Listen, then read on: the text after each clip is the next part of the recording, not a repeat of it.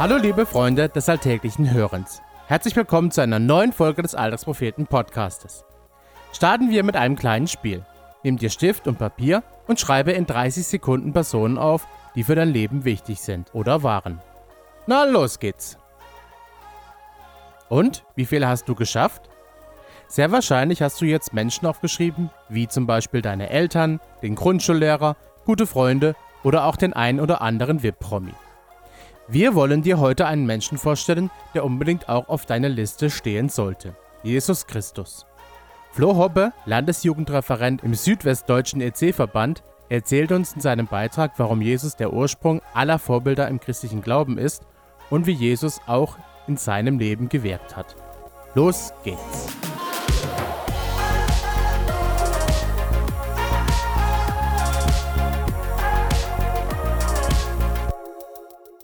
Vorbild Jesus. Wenn ich so über verschiedene Vorbilder nachdenke, fallen mir zwei verschiedene Arten ein. Zum einen kann ich Vorbilder nehmen, die mich ganz persönlich geprägt haben. Das sind oft Leute, die mir nahestehen, wie meine Eltern oder ein Jugendleiter, der mich während meiner Zeit als Teenager geprägt hat. Dann gibt es aber auch noch Vorbilder, die vielleicht gerade aus der Distanz heraus stark prägen können. Berühmte Persönlichkeiten wie Musiker und Künstler oder auch Politiker und Aktivisten. Durch ihre Werke, ihr Wesen und ihre Art schaffen sie es, Eindrücke bei uns zu hinterlassen, die uns in Staunen bringen können und inspirieren, ihrem Vorbild zu folgen. Ich selber bin Christ und habe viele Vorbilder gehabt, die mich im Glauben inspiriert, ermutigt und vorangebracht haben. Das waren sowohl Vorbilder aus meinem direkten Umfeld, aber auch Vorbilder, die ich nie persönlich kennengelernt habe. Doch ein Vorbild, das alles überragt, ist der Ursprung aller Vorbilder im Glauben, Jesus selbst. Jesus trägt als Sohn Gottes, Mittler der Schöpfung und Sündenbock für die Schuld der Welt einige Titel mit sich herum. Er ist womöglich die bedeutendste Figur der Weltgeschichte und legt in so vielem eine beeindruckende Art an den Tag. In Johannes 8 wird von einer Geschichte berichtet, wo Jesus mit einer sehr herausfordernden Situation konfrontiert wird. Er ist gerade im Tempel in Jerusalem, um zu beten, als jüdische Schriftgelehrte, die ihn verachteten, eine Ehebrecherin zu ihm bringen. Diese Frau müsste nach dem Gesetz für ihre Taten gesteinigt werden.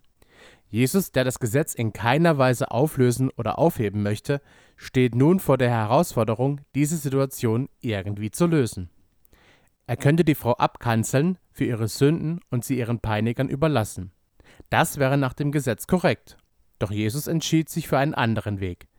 Er lädt die Schriftgelehrten ein, über ihr eigenes Leben nachzudenken. Mit den berühmten Worten Wer von euch ohne Sünde ist, werfe zuerst einen Stein auf sie. Daraufhin verlassen die Schriftgelehrten die Szene und Jesus und die Frau werden alleine gelassen. Niemand ist da, um sie zu verurteilen. Jesus tritt zu der geschundenen Frau und sagt zu ihr, Auch ich verurteile dich nicht. Gehe nun hin und sündige fortan nicht mehr. Er rettet der Frau das Leben. Aber zu welchem Preis? Widerspricht Jesus nicht an der Stelle dem Gesetz von Mose? Muss er die Frau nicht für das, was sie getan hat, verurteilen? Wie kann er sagen, ich verurteile dich nicht? Ich glaube, Jesus kann das sagen, weil wenige Zeit später er selbst das Urteil für die Frau auf sich nehmen wird. Jesus stirbt am Kreuz für die Schuld dieser Welt, für die Schuld dieser Frau, sodass sie nicht sterben muss, sondern leben kann. Diese Szene treibt mir die Tränen in die Augen, da ich hier jemand vor mir habe, der nicht nur weise Worte von sich gibt, sondern jemand, der bereit ist, sein Leben zu geben für die Verurteilten und die Ausgeschlossenen. An vielen anderen Stellen kann man diesen Geist von Jesus sehen und nicht anders als staunen über diese Liebe, die dieser Jesus zu anderen Menschen hat. Doch Jesus ist nicht nur ein entferntes, distanziertes Vorbild, nein, Jesus lebt in mir und kommt ganz nah an mein Herz. Wenn man die großen Vorbilder, denen man zeitlebens nachgelaufen ist, dann doch mal kennenlernt, merkt man schnell, wie sie auch entzaubert werden können nämlich dass die Vorbilder dann plötzlich gar nicht mehr so beeindruckend sind, wie man es zuerst gedacht hatte. Doch bei Jesus finde ich das anders.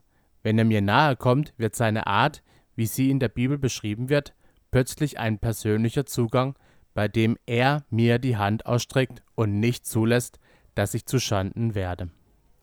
Dort wird er mir Vorbild, indem er mir dient.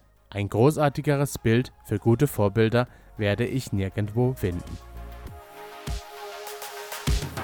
Das war der Alltagspropheten Podcast. Wenn dir diese Folge gefallen hat, freuen wir uns, wenn du sie weiterempfiehlst. Du möchtest unsere Texte nicht nur mit deinen Ohren, sondern auch mit deinen Augen erleben?